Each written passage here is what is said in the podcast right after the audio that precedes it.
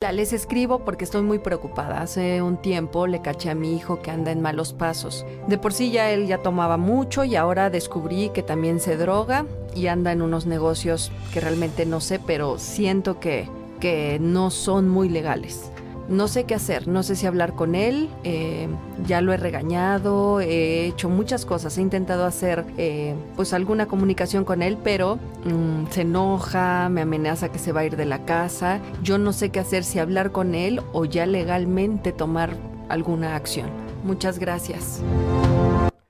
Bueno, pues ahí está este caso, eh, que en algún momento, bueno, pues imagínense como mamá qué hacer, cómo tomar esto, cómo tomar cartas en el asunto. Eh, si yo le digo, le reclamo, se va a enojar, se va a ir de la casa, sale contraproducente. Para eso tenemos al doctor Roch, que con su magia, con su sabiduría, nos va a aconsejar. ¿Cómo ves?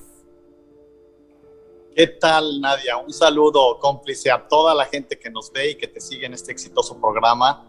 En Aquí estamos necesito pedirte un favor, estoy en Quebec y no alcancé a escuchar con claridad la problemática, ¿me la puedes repetir, por favor? Claro, mira, nos explica aquí que una, una mamá, que su hijo está en malos pasos, que ya tomaba, que ahora ya se droga y que su, este, ella piensa que ya está en algunos pues negocios no tan legales y no sabe qué hacer con eso.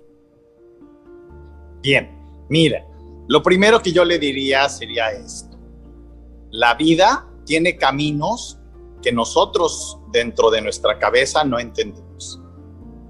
El primer principio es el siguiente, si su hijo es mayor de edad, lo único que ella puede hacer, voy a ser muy claro, es darle un buen ejemplo y rezar por él. Literal. Nosotros como padres, yo soy padre de cuatro hijos, tenemos que entender que aunque querramos mucho a nuestros hijos y aunque lo que a ellos les pase nos duela a nosotros igual o más que a ellos, ellos son seres totalmente individuales.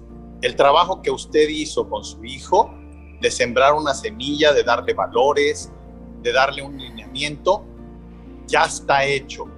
Lo que él decida hacer con su vida, de verdad, es un asunto que él tiene que vivir. Entonces, tener la humildad de aceptar que no somos dioses, que no podemos controlar la vida de nadie, ni siquiera la de nuestros hijos amados, menos la de nuestros padres, es un mecanismo de humildad absoluta y de muchísima, ¿cómo llamarlo? Humanidad. Este, somos seres humanos, no dioses. Entonces, pretender hacer que nuestros hijos sean como nosotros querramos no es, ni debe ser una, un pensamiento en nuestro corazón y en nuestra cabeza. Debemos con humildad entender que el trabajo que hicimos está hecho y que de alguna manera voy a decirle algo, Señor, tenga esperanza, porque eh, hay muchos seres humanos dentro de lo que yo he estudiado en términos de conducta, recuerde que soy un neurocientífico de la conducta, que pasan por malos pasos, como usted le llama, pero que esos malos pasos son solo experiencias previas para vivir una experiencia extraordinaria. Y que en ocasiones hay que estar abajo para saber lo que es salir de abajo. Y que en ocasiones hay que estar perdido para encontrarnos. Y que en ocasiones voy a decirlo, hijo, está un poco fuerte lo que voy a decir, hay que tocar el mal para saber qué es el bien. Nuestro cerebro solo entiende con comparaciones y estas comparaciones en nuestra vida también se dan. ¿Quién entiende mejor del amor? El que ha vivido el desamor, aunque el desamor le generó mucho dolor. ¿Quién entiende de la salud mental? El que ha estado en un manicomio y ha salido de él. ¿Quién entiende la salud física? El que ha sido drogadicto y ha estado metido en malos pasos. No hay una explicación lógica lo que sí hay es una actitud madura frente a la realidad que está viviendo su hijo. Y algo que yo le admiro y le felicito es que sea honesta con usted. Mi hijo está ahí, lo único que me queda es dos pasos.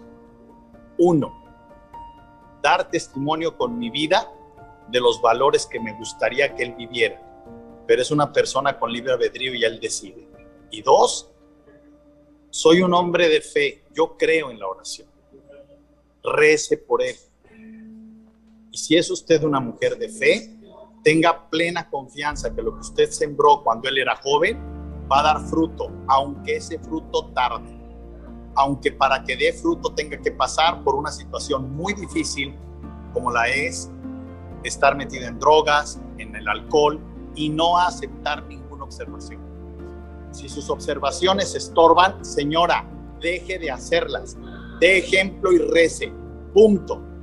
Esa sería mi recomendación, mi querida Nadia. Híjole, gracias, gracias doctor Roch, porque de verdad a veces pues poniéndonos en, las, en, la, pues, los zapatos de la mamá que pues quisieran eh, pues resolver la vida y hacérsela más fácil, pero eh, qué razón tienes a veces, lo único que hay que dejar es que ellos vivan su proceso. Recordamos que antes de encarnar hicimos un plan perfecto y es un plan diseñado por nuestra alma, entonces vamos a confiar en él. Eh, exactamente, la fe aquí nos tenemos que agarrar tremendamente del de arriba que todo lo puede y saber que bueno, pues también en ese contrato de almas, por algo hicieron ese pacto de ser madre e hijo. Entonces, bueno, todas las mamás que están preocupadas en este momento, bueno, pues darles calma, les mandamos un gran abrazo y todo va a salir bien en el momento que tenga que ser, porque pues también como hijo debe de aprender y vivir ese proceso. Te mando un gran abrazo, sé que estás en Quebec, que se estás haciendo, sigues haciendo magia en la vida de los demás, principalmente en la tuya, y gracias por compartirnos tu tiempo y tu sabiduría.